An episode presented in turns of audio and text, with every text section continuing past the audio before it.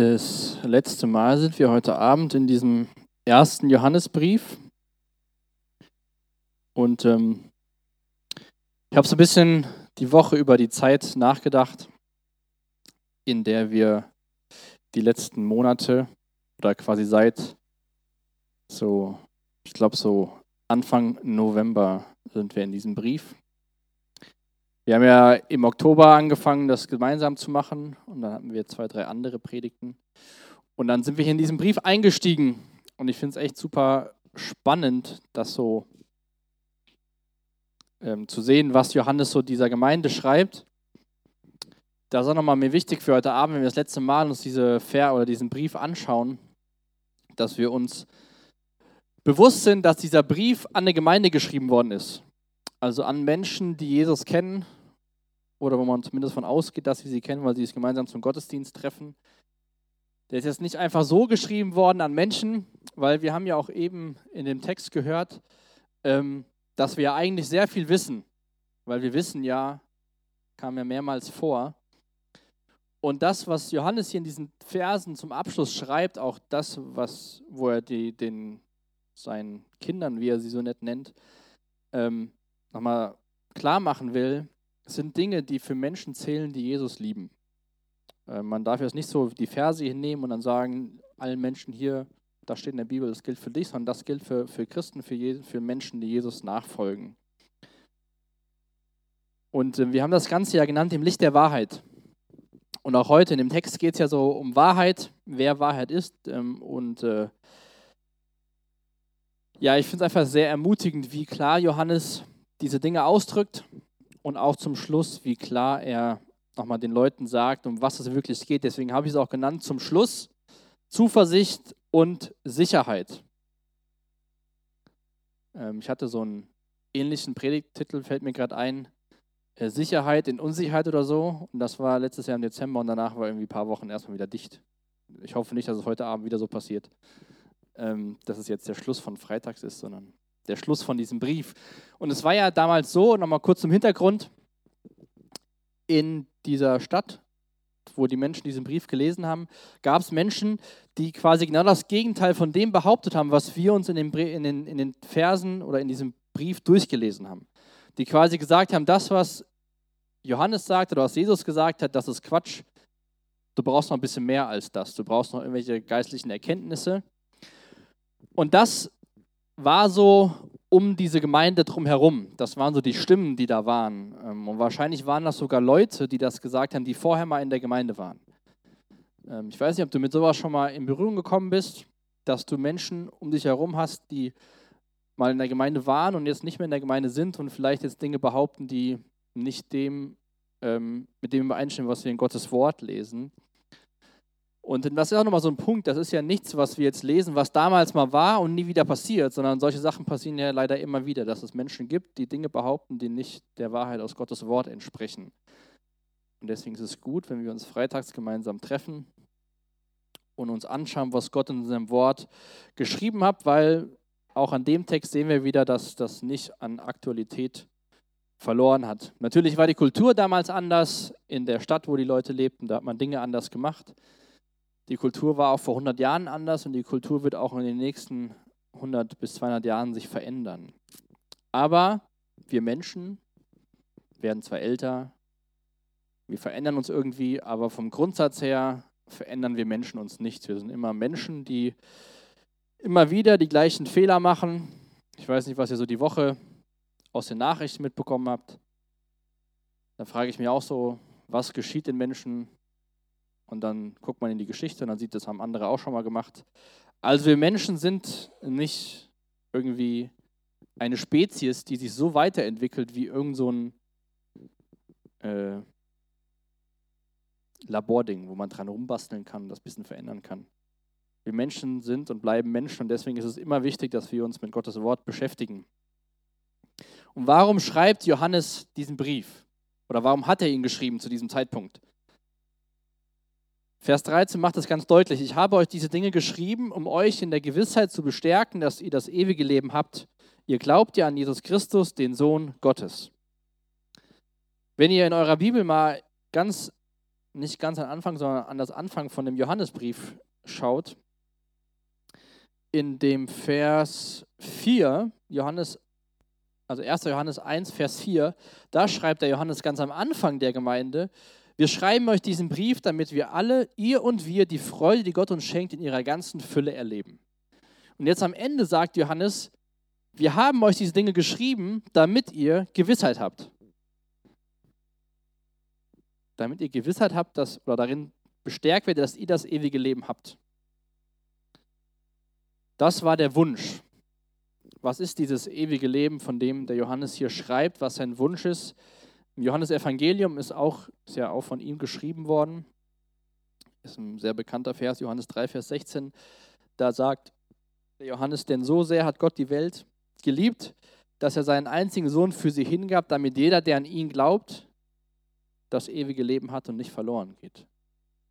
Und zwei Kapitel weiter im Johannesevangelium sagt Jesus selbst, ich versichere euch, wer auf mein Wort hört und dem glaubt, der mich gesandt hat, der hat das ewige Leben.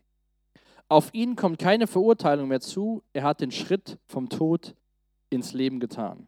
Und deswegen ist es auch so wichtig, dass wir dieses Buch nicht nur freitags aufschlagen, sondern auch unter der Woche und mehr davon erfahren, was es bedeutet, in diesem ewigen Leben zu leben oder auch das ewige Leben kennenzulernen das war diese, dieser Wunsch von, von Johannes. Ich weiß nicht, was aktuell dein, deine Überzeugung ist, was nach dem Tod passiert. Ob das so ein Moment ist, wo alle Lichter ausgeknipst werden und das war's. Oder ob du dir die Frage stellst, irgendwas passiert danach, ich weiß aber nicht was. Gemäß der Bibel haben wir zwei Möglichkeiten, was nach dem Tod passiert. Einmal dieses ewige Leben bei Gott oder mit Gott, was schon im Hier und Jetzt anfängt oder ewige Trennung von Gott. Das sind die zwei Wege, auf die wir Menschen zusteuern, wenn wir mal, also wir steuern auf den Tod zu und wenn wir den erreicht haben, dann gibt es noch zwei Wege. Ewige Gemeinschaft oder ewige Trennung. Ähm, wir lesen ja hier von diesem ewigen Leben. Ähm, wenn man das so einfach so liest, kann man denken, gut, entweder lebe ich ewig oder ich sterbe und bin tot. Aber es ist wichtig, dass wir nach dem Tod sind wir noch da. Ist nur die Frage, wo? Bei Gott oder getrennt von Gott? Das möchte der Johannes den nochmal sagen mit diesen Stimmen um sie herum, dass die dem widersprechen, wo er ganz klar sagt, nein, wenn ihr an Jesus Christus glaubt, wenn du an Jesus Christus glaubst, dann darfst du dir gewiss sein, dass du das ewige Leben hast. Und das Wichtige ist auch, dass diese Gewissheit nicht auf mir beruht, was ich Benny so kann und mache und tue, sondern darauf beruht, was Jesus getan hat. Meine Rettung, meine Hoffnung auf ewiges Leben liegt in der Person von Jesus und nicht in meinen eigenen Leistungen.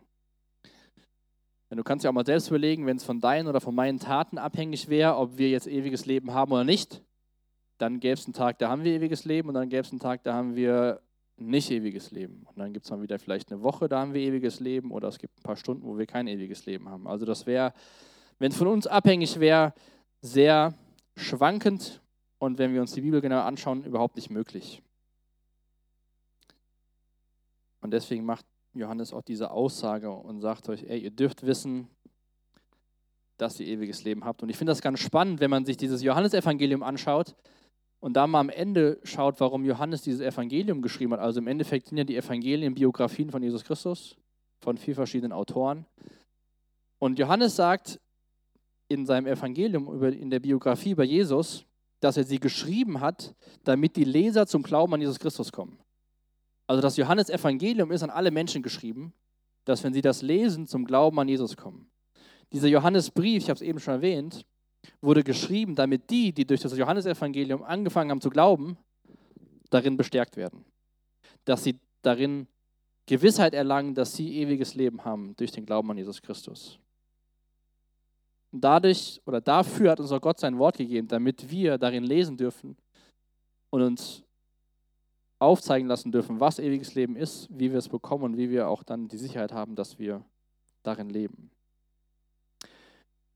Und ein Weg, wie wir Gemeinschaft haben können mit Gott, wie wir uns dieser Sache gewiss sein können, ist durch Gebet. Das geht jetzt Johannes in den nächsten Versen an. Im Vers 14 schreibt Johannes, und wer an Jesus Christ oder wer an Jesus glaubt, kann sich voll Zuversicht an Gott wenden, denn wenn wir ihn um etwas bitten, erhört er uns. Oder? Nee, nicht ganz, ne? Und wenn wir an Jesus glauben, wer an Jesus glaubt, kann voll Zuversicht an Gott wenden, dann werden wir ihn etwas bitten, was seinem Willen entspricht, erhört er uns. Schön wäre es, wenn dieser eingeschobene Nebensatz nicht da wäre, oder? Denn wenn wir ihn um etwas bitten, erhört er uns. Wahnsinn. Manchmal wünsche ich mir das. Manchmal ist mir das zu kompliziert zu erkennen, was Gottes Wille ist. Ich bete einfach und würde gern, dass es so funktioniert. Und Johannes hat ja öfter in dem Brief, auch in unserem Text, diese Anrede benutzt, meine Kinder oder meine lieben Kinder.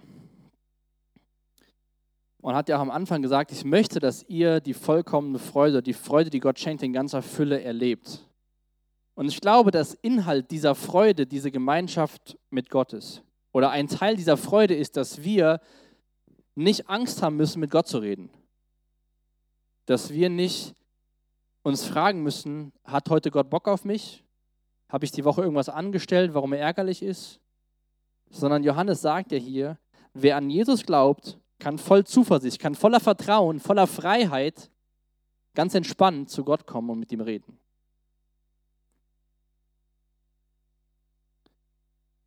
Im Hebräer lesen wir auch genau das.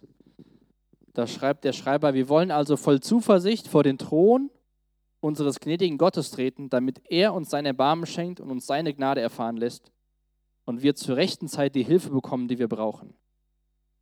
Auch da wollen wir voll Zuversicht. Wenn du an Jesus, wenn du an Jesus glaubst, dann brauchst du keine Angst zu haben, zu Gott zu reden. Oder dann brauchst du nicht zu denken, weil du letzten Abend irgendeinen Unsinn gemacht hast, jetzt habe ich mal eine Woche Sendepause bei Gott, weil der hat eh keinen Bock auf mich. Wenn du an Jesus glaubst, darfst du voll Zuversicht dich an Gott wenden und mit ihm reden. Gemeinschaft mit ihm haben im Gebet. Und diese Einladung, die Gott schenkt, das lesen wir auch an vielen anderen Stellen in der Bibel, dieses, diese Gebetsgemeinschaft, diese Zeit mit ihm, diesen Austausch, dürfen wir ihm auch Dinge nennen, für die wir oder wo wir ihn um Hilfe bitten. Die Frage ist jetzt, wie bete ich, damit es seinem Willen entspricht? Das ist eine spannende Frage die ich versuche in den nächsten Versen auch ein bisschen zu beantworten. Vers 15 schreibt Johannes, und weil wir wissen, dass er, also Gott, unsere Bitten erhört, können wir sicher sein, dass er uns das Erbetene gibt, so sicher, als hätten wir es bereits bekommen.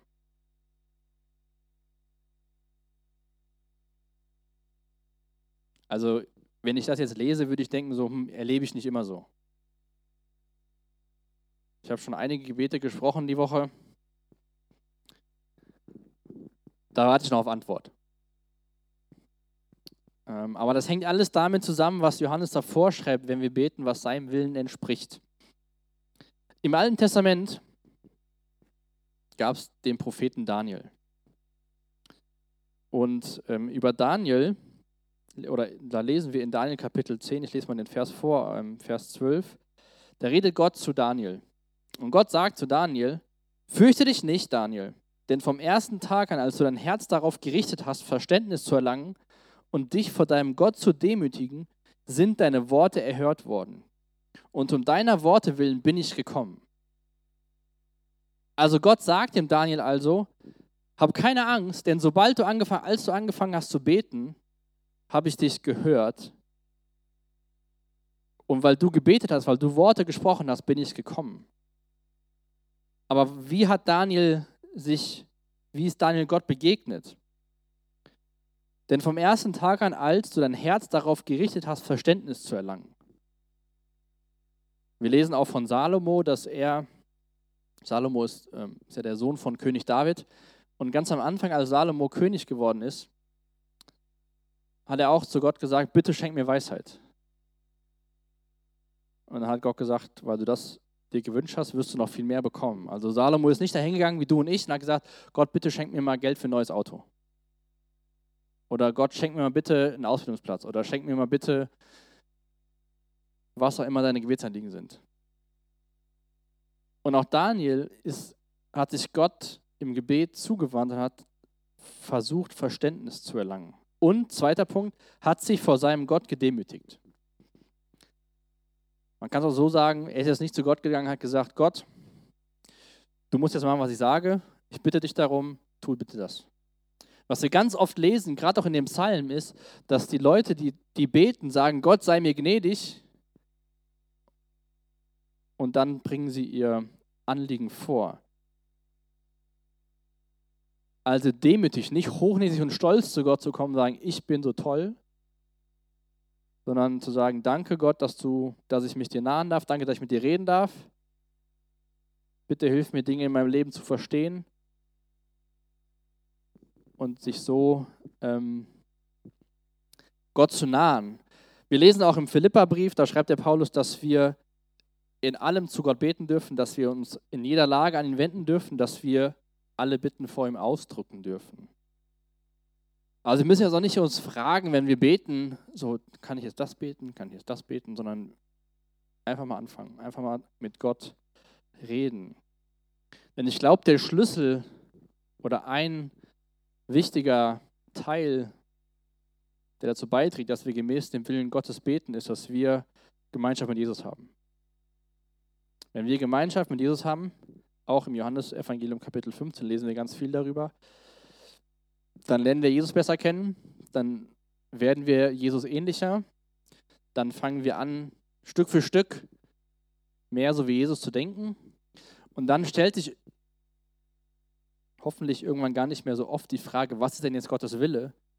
Sondern wenn wir Gemeinschaft mit Jesus haben, wenn wir die Bibel lesen, wenn wir beten, wenn wir Gemeinschaft mit anderen Menschen haben, die auch Jesus lieb haben, dann ist es ja so, dann fängt man ja irgendwann an, auch sein Denken zu verändern. Anderes Beispiel, wenn du deinem Hobby nachgehst. Ich habe früher sehr viel Fußball gespielt. Ähm, dann ist man so in seinem Thema drin und dann fragt man sich gar nicht mehr in dem Themenbereich, so was ist jetzt so das Richtige, sondern man macht es einfach, weil man so viel Zeit damit verbringt. Versteht ihr das? Also wenn man sich mit einer Sache so sehr beschäftigt, dann stellt man sich jedes Mal die Frage, was wäre jetzt richtig sondern man macht es einfach aus Gewohnheit, weil man es kennengelernt hat. Und ich glaube, so ist es auch in unserer Beziehung mit Jesus und auch im Gebet. Wenn wir Jesus besser kennenlernen, wenn wir Gemeinschaft mit anderen Christen pflegen und uns mehr von ihm und Gottes Wort prägen lassen, dann entsteht in uns drin automatisch mit der Zeit mehr der Wunsch, Gottes Wille zu tun oder wir beten gemäß Gottes Willen. Also es gibt jetzt nicht so einen Drei-Schritte-Plan, wie wir gemäß Gottes Willen beten, sondern ich glaube, das ist einfach ein Prozess in der Beziehung, in der wir mit Jesus sind, der das fördert. Und natürlich dürfen wir auch darum beten, Gott zu sagen, hey, bitte hilf mir gemäß deinem Willen zu beten. Und man, ich weiß nicht, ob du das schon mal machst, gibt ja auch so, ja Herr, wenn es dein Wille ist, dann mach bitte, dass das und das passiert. Und man sagt dann eigentlich nur, wenn es dein Wille ist, weil man denkt, man sollte es sagen, aber meint es gar nicht so richtig. Und ich glaube, wenn wir das bewusst beten und ernsthaft meinen, ist das auch ein guter Schritt in diese Richtung. Aber ich glaube, dass dieser Punkt Gemeinschaft im Gebet, Gott begegnen, sehr wichtig ist. Aber ein Beispiel, was auf jeden Fall Gott erhört, ist im nächsten Vers. Vers 16. Wenn jemand seinen Bruder oder seine Schwester sündigen sieht, und es sich dabei um eine Sünde handelt, die nicht zum Tod führt, soll er bei Gott für sie eintreten und Gott wird ihnen das Leben geben. Wie gesagt, das gilt dann, wenn, seine, wenn sie eine Sünde begangen haben, die nicht zum Tod führt. Dann höre ich erstmal auf, den anderen Teil, der kommt gleich. Und dann sagt er in Vers 17, zwar jedes Unrecht ist Sünde, aber nicht jede Sünde führt zum Tod. Also Johannes ermutigt die Gemeinde, die Christen, füreinander zu beten. Das ist auch so ein Punkt, habe ich gedacht, der könnte auf unsere Wand da drüben. Wie kann man einander lieben, füreinander beten? Wenn du jetzt mal ehrlich zu dir selbst bist und du dich mal an eine Situation erinnerst, wo ein Freund von dir irgendwas gemacht hat oder Freundin oder Bekannter oder Eltern oder Geschwister, wer auch immer, eine Person, die Jesus liebt, ihr nachfolgt und die quasi was gemacht hat, was Unrecht ist. Und ich hatte so ein bisschen drüber nachgedacht. Meine erste Reaktion war selten, dass ich sofort für die Person gebetet habe. Wahrscheinlich sind wir Menschen eher schadenfroh oder zeigen mit dem Finger auf die Leute, so gucken, was die da macht oder gucken, was der da macht, der kriegt es ja gar nicht hin. Ja, so schlimm bin ich ja überhaupt nicht. Ja, wenn der das so macht, dann kann ich ja noch so weit gehen. Ich weiß nicht, was eher deine Reaktion wäre. Also ich habe selten für Leute dann direkt gebetet, wenn ich das mitbekommen habe. Aber das ist die Ermutigung von Johannes oder der Auftrag von Johannes. Wenn man das mitbekommt, dass Leute, die Jesus lieben, sündigen, dass man für sie betet. Und wenn du dich jetzt mal in die Person hineinversetzt, aus welchem Grund auch immer du irgendwelches Unrecht tust oder Sünde begehst in biblischer Sprache, was wäre dir lieber? Dass du weißt, die anderen denken so, was ein Depp, guck mal, was die so macht und drücken dir noch so einen rein? Oder wäre es dir lieber, du weißt, hey, meine Geschwister, meine geistige Familie betet für mich? Ich glaube, die Frage ist relativ einfach zu beantworten für uns. Und das ist diese Ermutigung vom Johannes. Ich finde das super klar und super einfach und doch so selten angewandt. Also es geht nicht darum, wenn wir Leute sehen, die irgendwas tun, was nicht richtig ist, sie zu labeln oder abzustempeln, sondern es geht darum, für sie zu beten und für sie einzutreten. Und was passiert dann? Und Gott wird ihnen das Leben geben. Also Gott wird dein Gebet dann erhören. Also wenn du gemäß Gottes Willen beten willst, dann bete für deine Geschwister in deiner geistlichen Familie, wenn sie daneben treten, dann weißt du, Gott erhört mein Gebet. Gott kümmert sich um diese Menschen. Das war jetzt der einfache Teil von diesem Vers. Jetzt kommt ja noch so eine andere spannende Frage, die sich in diesem Vers verbirgt. Denn Johannes sagt ja, bete für die, die in Sünde handeln, aber die nicht zum Tod führt. Es gibt allerdings auch eine Sünde, Teil 2 von diesem Vers 16. Es gibt allerdings auch eine Sünde, die dem Tod nach sich zieht. Sie meine ich nicht, wenn ich dazu auffordere, für die in Sünde geratenen Geschwister zu beten.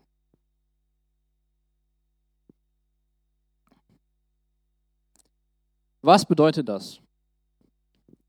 Was ist die Sünde, die zum Tod führt?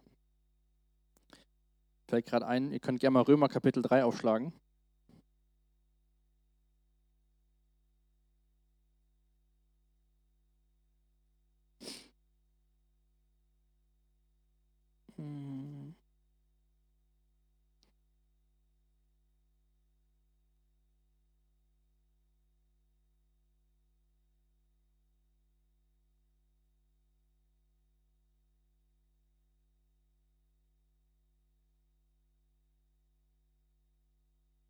Da lesen wir einmal in Vers 23, denn alle haben gesündigt in ihrem Leben. Und in ihrem Leben kommt Gottes Herrlichkeit nicht mehr zum Ausdruck. Also alle Menschen sündigen, das ist schon mal Fakt. Du, ich, alle in dem Raum, alle, die jemals gelebt haben und alle, die jemals leben werden. Im Jakobusbrief, ich weiß jetzt nicht gerade in welchem Kapitel, lesen wir, dass die Sünde den Tod gebiert. So, also irgendwo, und wir sehen es ja auch seit dem Garten Eden, seitdem Adam und Eva, oder Eva und Adam genauer gesagt, von dem Baum gegessen haben, gibt es den Tod. Das heißt, irgendwie führt ja alle Sünde zum Tod. Dann sagt Johannes aber hier, es gibt Sünde, die nicht zum Tod führt, und es gibt eine Sünde, die führt zum Tod. Also ich sage schon mal so viel, das ist sehr herausfordernd, dieses Thema. Und auch wieder im Hebräerbrief lesen wir folgende Verse. Ich habe die nicht hier vorne drauf, ich habe die erst später hinzugefügt.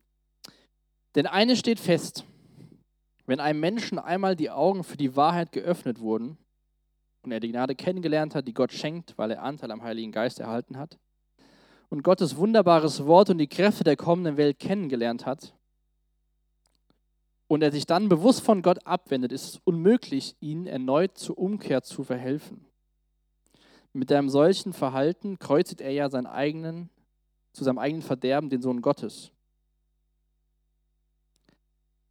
Also es gibt wohl Personen auf dieser Welt, damals anscheinend auch, die Teil von einer Gemeinschaft waren, die Teil von Gemeinde waren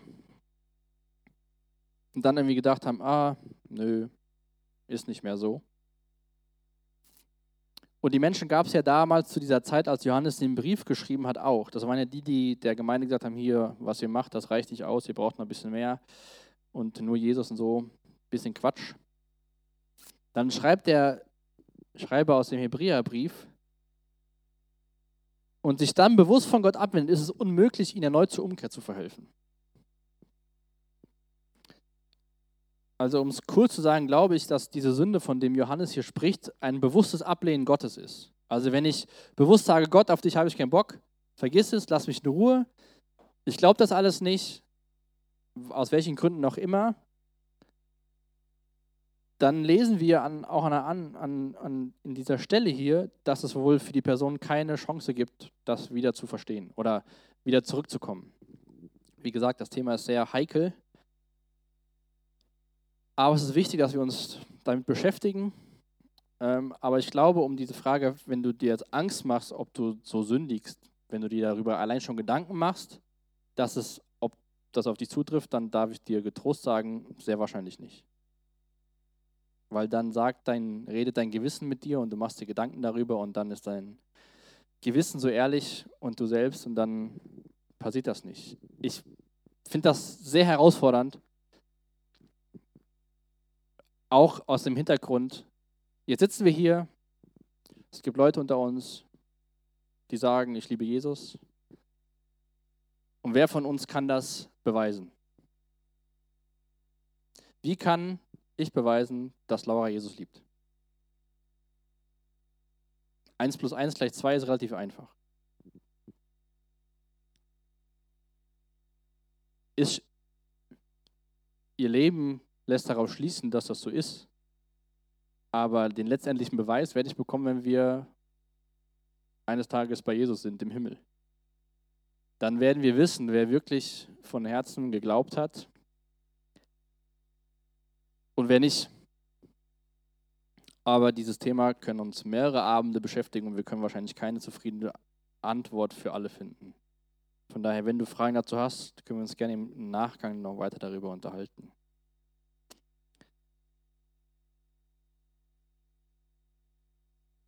Kurz gesagt, wenn Menschen sich wirklich bewusst von Gott ablehnen, dann ist das so. Aber wenn es Menschen gibt, das ist der wichtige Teil, den will ich betonen, wenn es Menschen gibt, die Jesus lieben und sündigen, dann bete für sie. Und mach dich nicht lächerlich über die oder zeig dem Finger auf die oder denk irgendwas anderes, sondern fang an, für die zu beten. Dann weißt du automatisch, dass du gemäß Gottes Willen betest und du tust deinen Mitgeschwistern was Gutes. Und jetzt gibt uns Paulus, Johannes, einige Gewissheiten mit auf den Weg. Vers 18. Wir wissen, dass jemand, der aus Gott geboren ist, nicht sündigt, denn der Sohn Gottes hält seine schützende Hand über ihn, sodass der Böse, der Teufel, ihm nicht schaden kann. Wir wissen, dass jemand, der aus Gott geboren ist, der neues Leben hat, nicht sündigt. Das Thema hatten wir schon mal in Johannes im dritten Kapitel. Ich greife es aber nochmal auf, denn, was wir eben auch gelesen haben, alle Menschen sündigen auch wenn wir Jesus lieben, auch wenn wir ihm nachfolgen, sündigen wir. Sonst würde ja Johannes nicht kurz davor schreiben, bete für die Christen, bete für die Geschwister, die sündigen. Ne? Macht ja Sinn. Sondern auch zurück in ähm, 1. Johannes 3, Vers 8, in einer anderen Übersetzung steht da, wer zu sündigen pflegt, der ist des Teufels, denn der Teufel sündigt von Anfang an. Also es geht darum, wenn man bewusst kontinuierlich Unrecht tut. Es geht nicht darum, wenn man versucht, so zu leben, wie Gott es sich wünscht, und dann macht man mal wieder was, weil wir Menschen sind, sondern es geht darum, wenn ich bewusst, dauerhaft, andauernd immer das gleiche Unrecht tue oder verschiedene Unrechte Menschen belüge oder was auch immer. Wenn wir neues Leben haben, wenn wir ewiges Leben in Jesus haben, dann entsteht in uns der Wunsch, immer mehr so zu handeln, wie Gott es in seinem Wort schreibt. Wenn wir das ewige Leben nicht haben, nicht Jesus kennen, nicht Jesus lieben, dann haben wir nicht den Wunsch,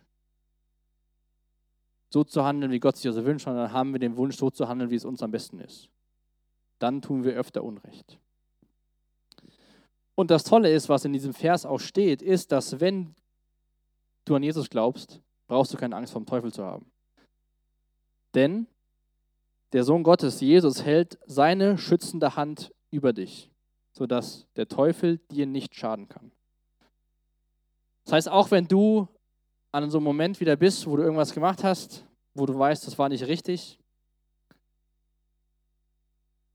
darf ich dir sagen, Gottes schützende Hand, Jesus schützende Hand ist über dir und der Teufel kann dir nichts anhaben. Der Teufel versucht zwar dann wieder, dir irgendwas einzureden, schlechtes Gewissen zu machen, zu sagen, hey, du bist so dumm, geh nicht mehr zur Jugend, geh nicht mehr in die Gemeinde, hör auf zu beten, schaffst es sowieso nicht. Aber wir dürfen wissen, dass Jesus für uns eintritt. Wir lesen an anderer Stelle auch, dass Jesus für uns betet.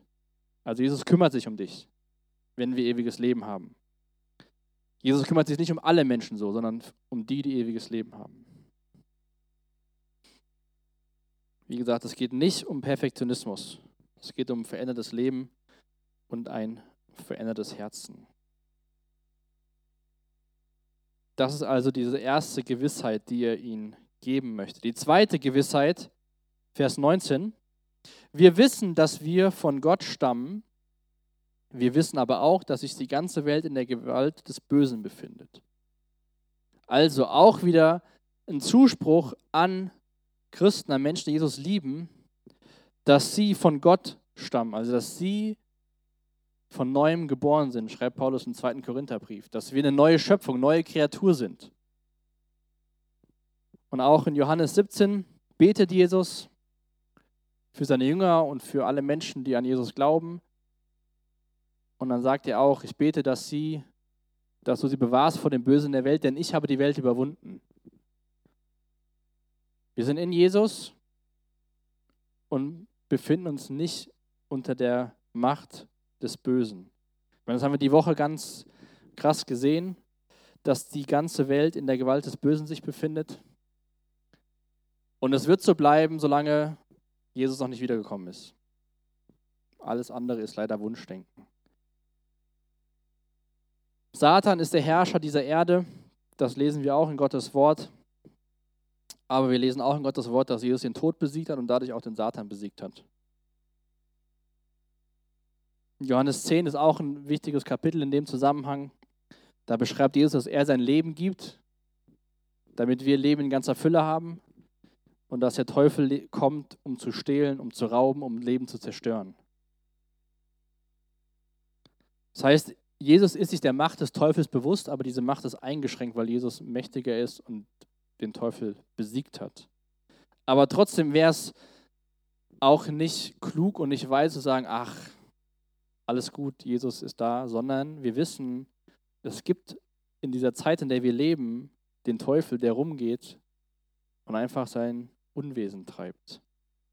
Aber wir brauchen keine, wir Menschen, die Jesus lieben, brauchen keine Angst vor dem Teufel zu haben. Es geht also um die Frage, wer, wer beherrscht dein Leben? Die Welt ist unter Kontrolle des Bösen. Die Welt wird vom Teufel beherrscht. Seitdem der Teufel angefangen hat, gegen Gott zu rebellieren, versucht er möglichst viele Menschen mit hineinzubekommen, Hass gegenüber Gott auszudrücken und das zeigt sich im Hass zu anderen Menschen. Wie gesagt, man braucht nur Zeitung lesen, Nachrichten schauen, heute, morgen, in fünf Jahren. Immer wieder werden wir Dinge sehen, wo Menschen von dem Teufel dazu gebraucht werden, Hass zu verbreiten. Aber in uns, in Menschen, die Jesus lieben, herrscht Gott, herrscht Gottes Liebe. Und deswegen brauchen wir keine Angst zu haben, weil wir wissen, dass wir von Gott stammen. Das nächste, ein neues Bewusstsein für Gott, Vers 20. Wir wissen, dass der Sohn Gottes gekommen ist und uns die Augen geöffnet hat, damit wir erkennen, damit wir den erkennen, der die Wahrheit ist. Mit ihm, dem wahren Gott, sind wir verbunden, weil wir mit seinem Sohn Jesus Christus verbunden sind. Dieser selbst ist der wahre Gott, er ist das ewige Leben. Also, vorletzter Vers von dem ganzen Brief kommt er wieder zu seinem Hauptthema zurück. Ich habe es eben schon mal vorgelesen aus äh, Johannes 1, Vers, 1. Johannes 1, Vers 4, wo er sagt, wir schreiben euch diesen Brief, damit wir alle ihr und wir die Freude, die Gott uns schenkt, in ihrer ganzen Fülle erleben. Die Freude, die wir von Gott geschenkt bekommen haben, ist Verbundenheit mit Jesus. Ist Gemeinschaft mit Jesus. Es ging ja ganz viel um Gemeinschaft, um einander lieben, um Gott lieben, um den Nächsten lieben. Und immer wieder kam dieses Thema raus, Gemeinschaft mit Jesus Christus zu haben. Wir hatten auch uns schon mal damit beschäftigt, was es bedeutet, Gott zu kennen. Dass dieses Kennen nicht so ist, ja, ich kenne Gott vom Hörensagen, ich habe da mal in der Zeitung von gelesen, sondern Gott zu kennen bedeutet in dem Zusammenhang, ihm durch Erfahrungen zu kennen. Und das ist dieses Wunsch, dass wir ihn durch Erfahrungen, die wir im Leben haben, ihn besser kennenlernen. Erfahrungen mit ihm. Zeiten im Gebet, Zeiten hier so, freitagsabends. Er, der die Wahrheit ist, zu erkennen. Wie gesagt, das Thema von diesen ganzen Predigten war im Lichte der Wahrheit also Jesus zu erkennen. Johannes 17, Vers 3 sagt Jesus, und das ewige Leben zu haben heißt, dich zu kennen, den einzig wahren Gott und den zu kennen, den du gesandt hast, Jesus Christus. Also die Gewissheit, dass wir ewiges Leben haben, ist damit verbunden, dass wir Jesus kennen und die Wahrheit erkannt haben. Im Endeffekt ist ewiges Leben Jesus Christus, also wie im Kindergottesdienst. Die Antwort ist Jesus.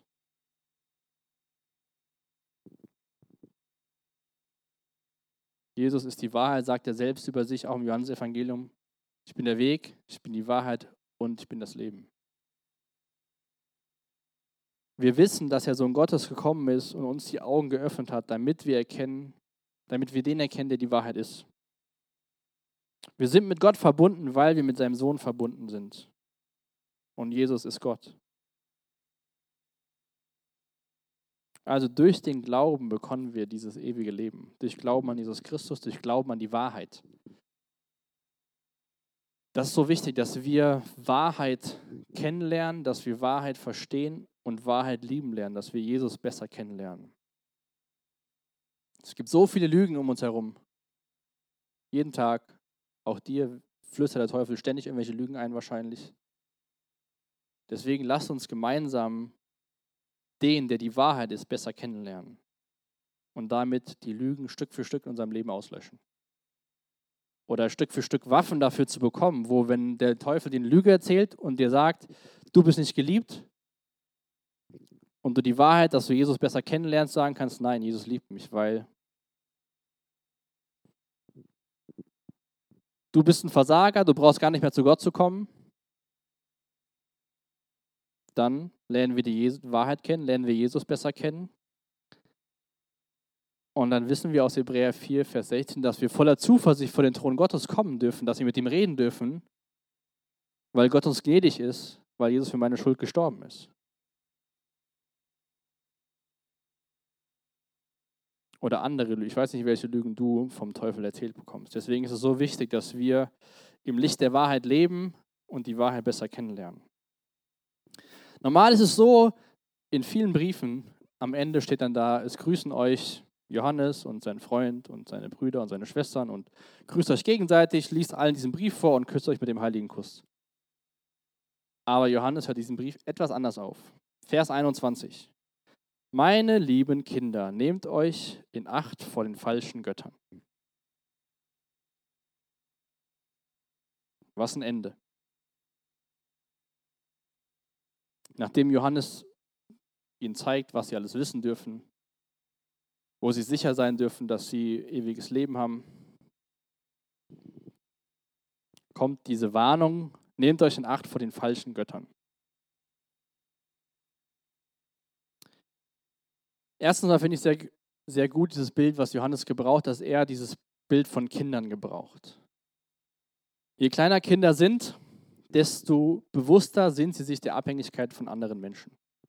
Je kleiner Kinder sind, desto mehr wissen sie, dass sie Hilfe brauchen. Je kleiner Kinder sind, desto eher wissen sie, dass sie schwach sind und nicht so stark. Und sobald dann die Kinder zu Teenies und Jugendlichen werden, brauchen sie keine Hilfe mehr, keiner hat mehr Ahnung. Deswegen sagt auch Jesus wahrscheinlich, wir sollen sein wie die Kinder, ist interessant, ist ein kleiner Ausflug, aber Jesus sagt ja auch, dass wir die Schafe sind und er der Hirte ist. Schafe sind ja auch jetzt nicht so die mächtigsten Tiere, oder? Stell dir mal vor, Jesus hat gesagt, ähm, ihr seid die Löwen, ich bin der Elefant. Aber auch mit diesem Bild sehen wir, diese Bilder, die die Bibel gebraucht, um unsere Beziehung zu Jesus zu beschreiben, ist, dass wir abhängig sind. Deswegen ist es gut, dass Johannes dieses Wort gebraucht, meine lieben Kinder. Das heißt nichts irgendwas Niedliches oder ihr seid nie erwachsen geworden, sondern es zeigt nochmal diese bewusste Abhängigkeit, die wir auch haben sollten oder die wir haben, aber auch uns bewusst sein sollte. Nehmt euch in Acht vor falschen Göttern oder vor Götzen. Was ist jetzt ein Götze oder ein falscher Gott? Im Endeffekt ist es alles, was Gottes Platz einnimmt. Was sind deine Götter und deine Götzen? Kann ich Ihnen nicht ganz beantworten. Ich könnte so ein paar von mir aufzählen. Wahrscheinlich könnte meine Frau noch viel mehr davon aufzählen als ich selbst. Aber zum Beispiel viel Zeit, die ich nicht mit Gott verbringe, verbringe ich mit meinem Telefon. Es gibt verschiedene Dinge. Schönheit, Karriere, Finanzen, Geld, Reisen, die nächsten Instagram-Hotspot erreichen, die nächste Million auf TikTok erreichen und so weiter und so fort. Es gibt immer wieder neue Götzen, neue andere Götter.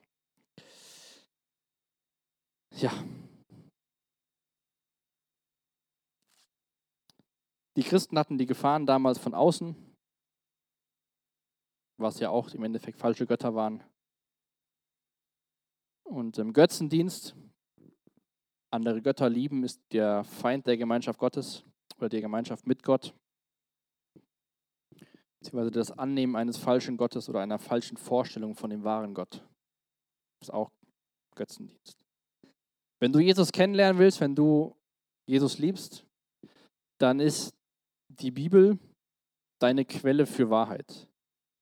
Wenn dann Leute herkommen und sagen, gut, das, was in der Bibel steht, kann man nicht mehr so genau nehmen, weil das ist ja alt. Jesus ist eigentlich so und so, dann ist das eine falsche Vorstellung vom wahren Gott und damit ein Götze.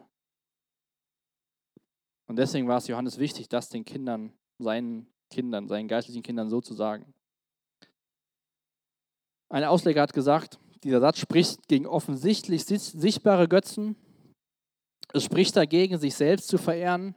Wir können dies durch übermäßiges Essen oder Trinken tun oder Faulheit oder durch zu viel Sorge um unser Aussehen oder unsere Kleidung.